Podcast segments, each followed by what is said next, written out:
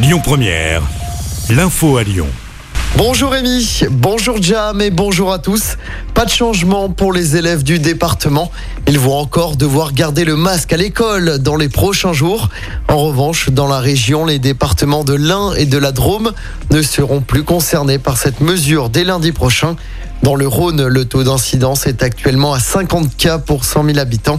À noter que le masque redevient obligatoire dans les écoles de Lozère. Dans l'actualité également, Grégory Doucet qui promet une fête des Lumières grandiose cette année. Le maire de Lyon l'a annoncé dans les colonnes du Progrès. Il y aura des illuminations ailleurs qu'en Presqu'île cette année, notamment au parc Sergent Blandan dans le 7e ou encore aux subsistances sur le quai Saint-Vincent dans le premier. La fête des Lumières cette année aura lieu du mercredi 8 au samedi 11 décembre. Les rétroviseurs des bus TCL remplacés par des caméras d'ici 2028. L'annonce a été faite hier par Bruno Bernard, président du Citral. Un dispositif qui doit permettre hein, de renforcer la sécurité des passagers et des usagers de la route, mais également d'améliorer le confort de conduite des chauffeurs. 140 véhicules seront équipés de ces caméras dès l'année prochaine. Des policiers pris à partie lors d'une intervention hier après-midi dans le quartier de la Guillotière à Lyon. Ils avaient été appelés pour le vol de deux vélos. Deux interpellations ont été menées place Gabriel Péry, mais les policiers ont essuyé des jets de projectiles. Un policier a notamment été blessé. Par ailleurs, les habitants et les commerçants de ce quartier vont manifester cet après-midi. Ils manifestent pour, je cite, vivre dans un quartier attractif.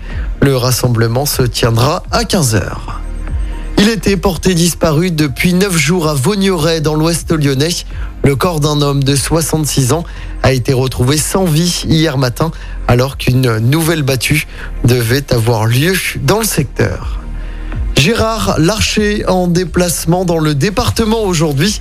Le président du Sénat participe au congrès annuel de l'Association des maires du Rhône, de la métropole de Lyon et des présidents d'intercommunalité.